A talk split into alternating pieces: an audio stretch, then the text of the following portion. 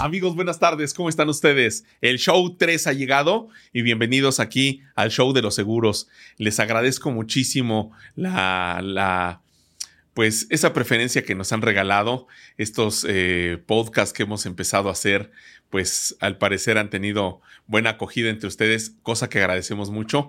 Y bueno, los invitamos a que se suscriban a nuestro canal en el eh, Spotify, a, nuestro canal en el YouTube y pues que nos sigan ahí en las redes, en el Facebook. También todo es en el show de los seguros. Les invitamos a que nos, a que nos acompañen, nos regalen un like y nos sigan en nuestros diferentes canales, también en el Twitter, etcétera, etcétera. Muchísimas gracias por, por, eh, por acompañarnos y les invitamos a que nos den un comentario, a que nos hagan alguna sugerencia de algún tema que les gustaría tocar, tratar, etcétera, etcétera. Eh, como les comentaba en el, en el podcast pasado, eh, vamos a tener aquí algunos invitando, invitados. Ya estamos este, viendo las, las relaciones públicas, a quién vamos a invitar.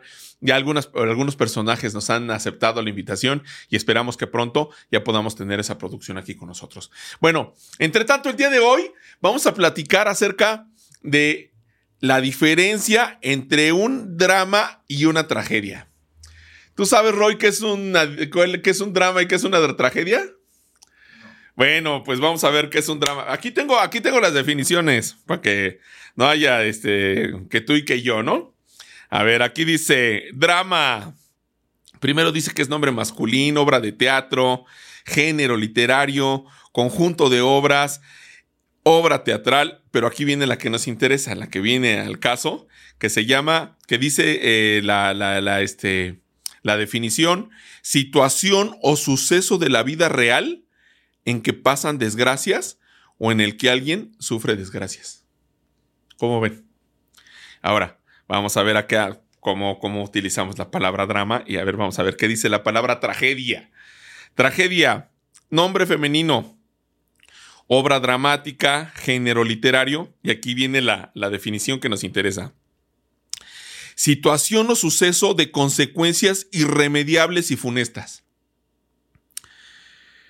O desgraciadas que producen gran dolor y sufrimiento. ¿Cómo ven ustedes, cómo ven ustedes estas definiciones? Eh, por eso yo quisiera preguntarles si ustedes nos regalan su opinión, que es un, drama y que es una tragedia. Les vamos a agradecer mucho. Para ustedes, ¿qué piensan?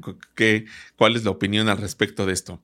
Allí en, eh, en, en, Europa, allí en Grecia, en Grecia en los años de los 1940, y déjenme decirles el dato exacto, entre 1946 y 1949, cuando fue la, la, la guerra civil en Grecia, había una dama, seguramente ustedes la han escuchado, se llamaba Eleni Gatsoyanis.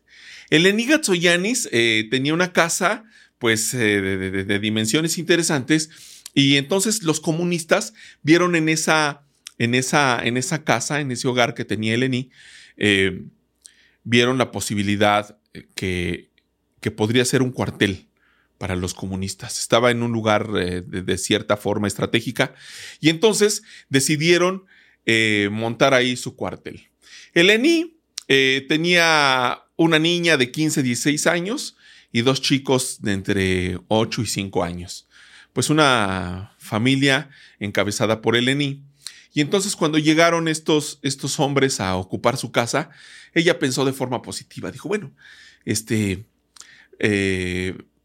teniendo aquí a los soldados, pues va a ser difícil que alguien nos haga daño. Vamos a estar aquí de alguna forma resguardados.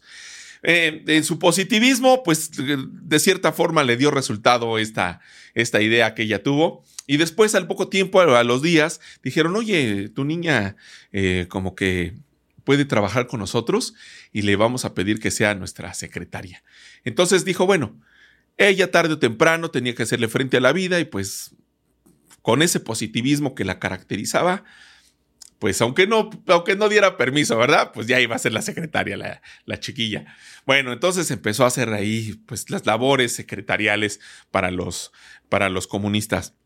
Y después, los pequeñitos eh, fueron observados por, los, por estas personas comunistas y un día se sentaron a la sala con ella y le dijeron, oye Eleni, fíjate que en unos pocos días nos vamos a, llevar para ser eh, doctrinados en, la, en, el partido a tus dos pequeñitos. Pues eso ya no le pareció tanto. Ahí ya su optimismo se acabó. Ya, ya, no, ya no fue tan, tan, tan, este, tan optimista como en las ocasiones pasadas. Y entonces ese día en la noche comenzó a pensar, ¿cómo, cómo poder resolver la situación de no permitir que sus niños fueran eh, alejados de ella?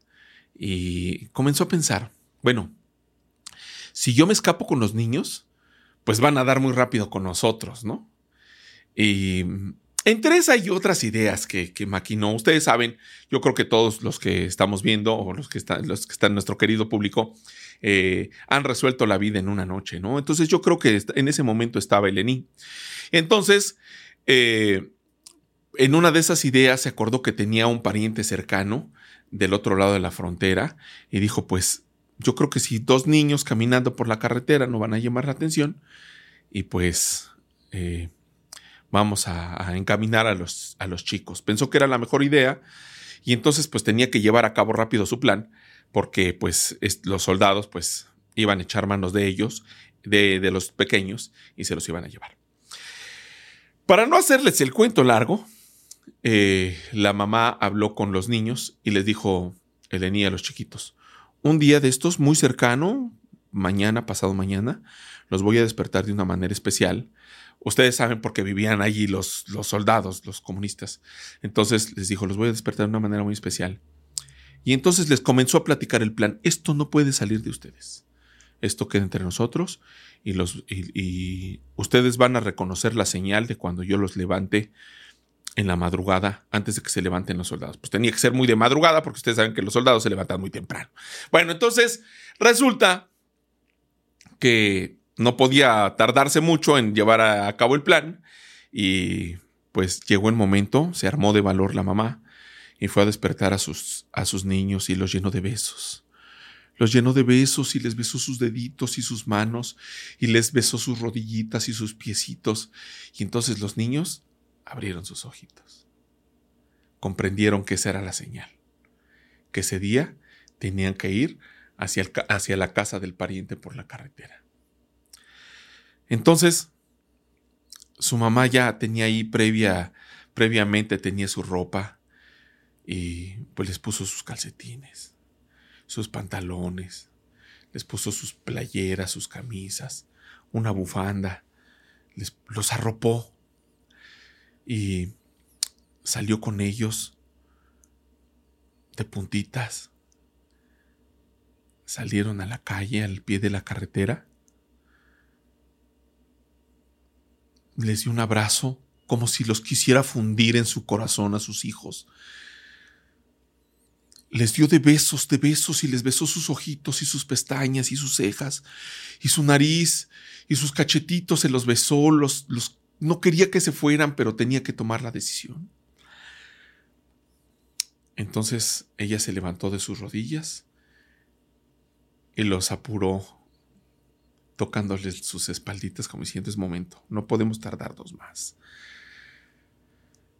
Empezaron a caminar los niños y a una distancia donde ya los niños se veían pequeñitos, voltearon y le dijeron adiós a su mamá. Su mamá les dijo adiós y ella regresó a su cama, pues para disimular un poco la situación pero ella sentía que esas cobijas, pues, esas, esas frazadas, pues, no le calentaban sabiendo que sus hijos estaban a la intemperie y que iban en un camino incierto. Pero pues ustedes saben que los niños siempre se dan, son, son, son las sonajitas de la casa y pues de repente vieron los comunistas que la casa estaba muy callada y entonces nuevamente hablaron con el ENI, obviamente se dieron muy, muy rápidamente, se dieron cuenta de que los niños no estaban. Y entonces la apresaron como traidora y en su propio sótano la encarcelaron.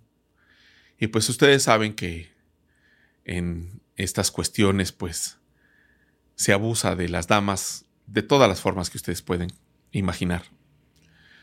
Al final de algunos días, la sacaron a su patio trasero y un pelotón de fusilamiento estaba allí. Y cuando se alistaron y dirigieron sus fusiles, sus rifles hacia la persona de Lení, ella gritó con todas sus ganas por la vida de mis hijos.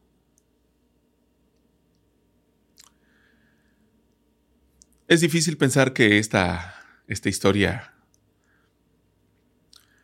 eh, pueda provocarnos sentimientos. Es, es difícil pensar que nos pueda provocar sentimientos de aliento, ¿verdad? Es más bien una historia triste. Pero este es un drama de la vida real.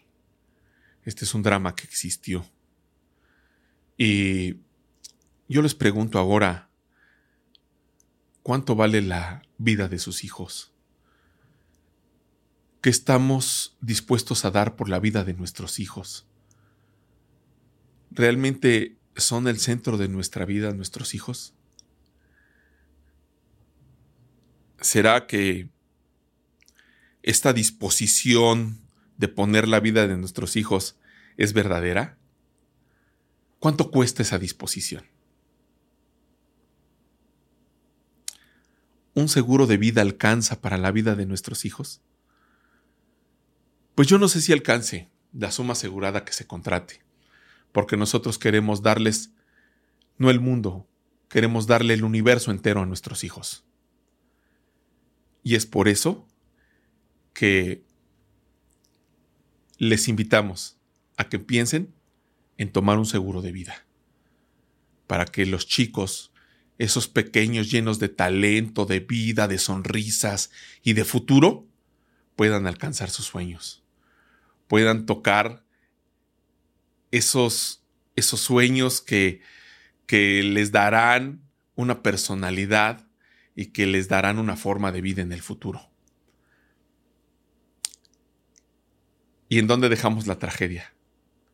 Ya vimos el drama, pues la tragedia es cuando uno falta y no tiene un seguro de vida. Gracias por estar un ratito aquí con nosotros.